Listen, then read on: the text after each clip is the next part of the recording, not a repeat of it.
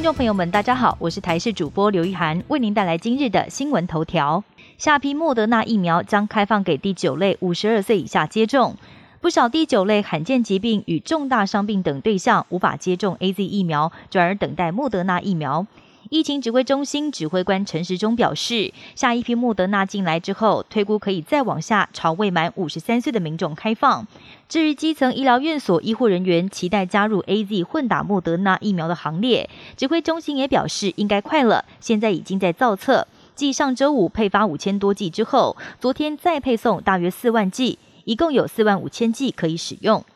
高端疫苗即将在下周开打，符合资格却没有登记的人也不少。目前一共有六十点五万人符合接种资格，但指挥中心统计发现，却只有三十九点八万人完成预约，也就是说，有二十点七万人凭空消失。由于预约登记在今天中午十二点截止，要是还是有大量名额没有完成预约，将会拟定开放，让三十六岁以下的族群预约施打。民怨炸锅，高铁增班却赶不上解封的速度。国内疫情警戒降为二级，多数人开始恢复通勤上班了，让通勤跟商务需求增加。不少旅客不断抱怨，在尖峰时段买不到票，连环保署前副署长詹顺贵也受害。昨天傍晚想搭高铁，却发现竟然要三个小时后才有票，而改搭台铁。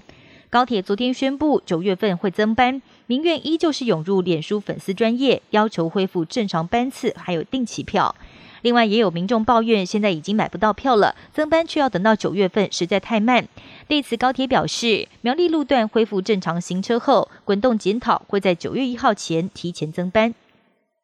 全球防疫模范生纽西兰破功，首都奥克兰爆出二月份以来的首例本土确诊，是一名五十八岁男性，而且感染来源不明。目前还不确定这名患者是否感染了 Delta 变种，但是纽西兰政府如临大敌，紧急宣布全国进入最高层级的封城。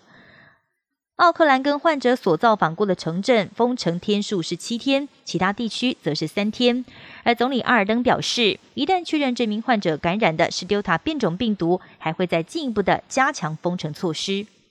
台湾会不会步上阿富汗的后尘？美方表示会坚守对台湾的承诺。阿富汗遭到神学士接管，美军大举撤离。在白宫记者会上，台下媒体不止一次提到台湾，质疑美国政府要如何向盟友保证，当国家遭到侵略时，美国不会抛下他们。美国国安顾问苏利文强调，美国捍卫跟台湾、以色列等盟友的承诺不会改变，认为阿富汗和台海的情势不能够相提并论。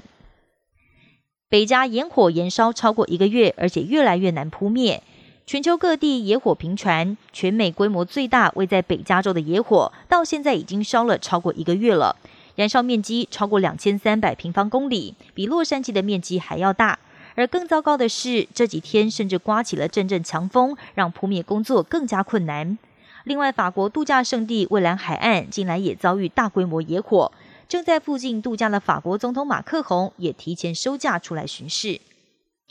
以上新闻由台视新闻编辑播报，感谢您的收听。更多新闻内容，请锁定台视各界新闻以及台视新闻 YouTube 频道。